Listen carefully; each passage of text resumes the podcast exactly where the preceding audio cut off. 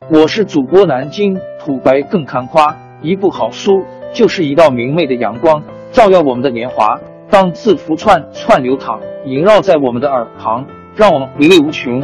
天津上元书院又和你们见面了，欢迎您的收听。听众朋友们，大家好！开讲前先打个小广告。作为主播，你们的关注和打赏是对我努力工作认可的结果，谢谢。上元书院、南京土白更堪夸主播最新专辑《平话祖国华夏上下五千年》终于上线了，一部宏伟巨作。我们的祖先以伟大的创造力、强大的生命力和巨大的凝聚力，世世代代繁衍生息，历尽磨难，从远古走到现代，从蒙昧走向文明。全书共计。两百八十三回，作为博客，我劳动我所得，付费的有声书来了，你愿意为此花钱花时间吗？评话中华上下五千年专辑的进度更新按听众的关注和评论而定。喜马拉雅号 UID 七三二六四零二二，微信号 sh 八五七三零一四四九，请多多关注。多多打赏，谢谢大家，谢谢。下面正式开讲《评话中华上下五千年》专辑。公元前两百一十年，秦始皇到东南一带去巡视，随他一起去的有丞相李斯、宦官赵高，他的小儿子胡亥要求一起去。秦始皇平时挺喜欢他小儿子，当然答应了。秦始皇渡过钱塘江，到了会稽郡，再向北到了琅邪（今山东胶南县）。从冬季出发，一直到夏天才回来。回来的路上，他感到身子不舒服，在平原津（今山东平原县南）病倒了。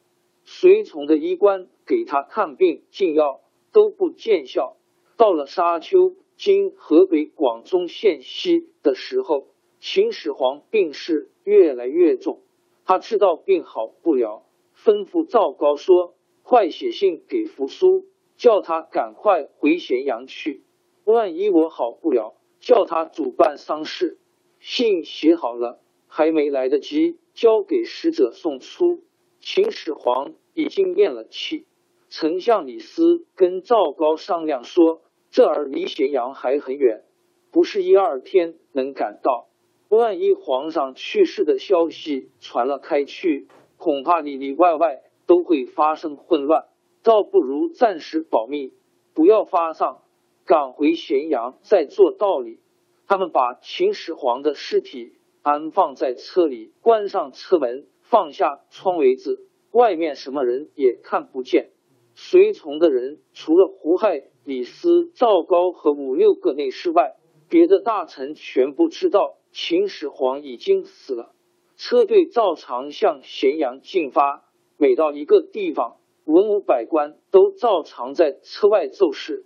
李斯叫赵高赶快派人把信送出去，叫公子扶苏赶回咸阳。赵高是胡亥的心腹，跟蒙恬一家有冤仇。他偷偷的跟胡亥商量，准备假传秦始皇的遗嘱，杀害扶苏，让胡亥继承皇位。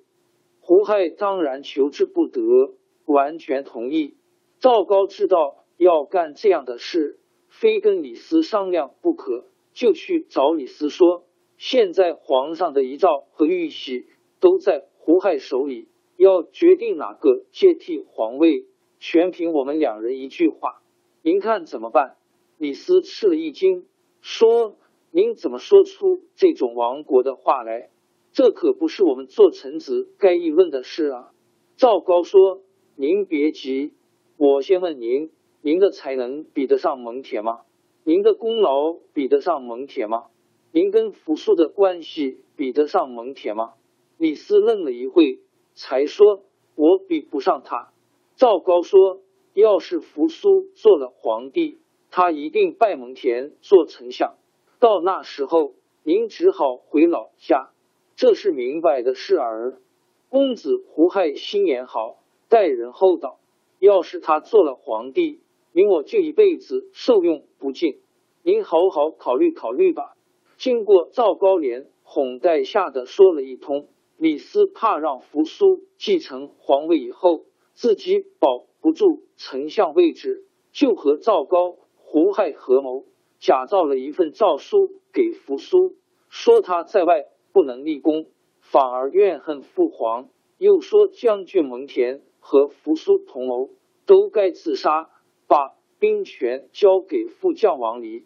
扶苏接到这封假诏书，哭泣着想自杀。蒙恬怀疑这封诏书是伪造的，要扶苏向秦始皇申诉。扶苏是个老实人，说既然父皇要我死，哪里还能再申诉？就这样自杀了。赵高和李斯急急忙忙催着人马赶路。那时候正是夏末秋初，天气还很炎热。没有多少日子，尸体已经腐烂，车子里散发出一阵阵臭味。赵高派人去买了一大批咸鱼，叫大臣们在每辆车上放上一筐，车队的周围的咸鱼气味把秦始皇尸体的臭味掩盖过去了。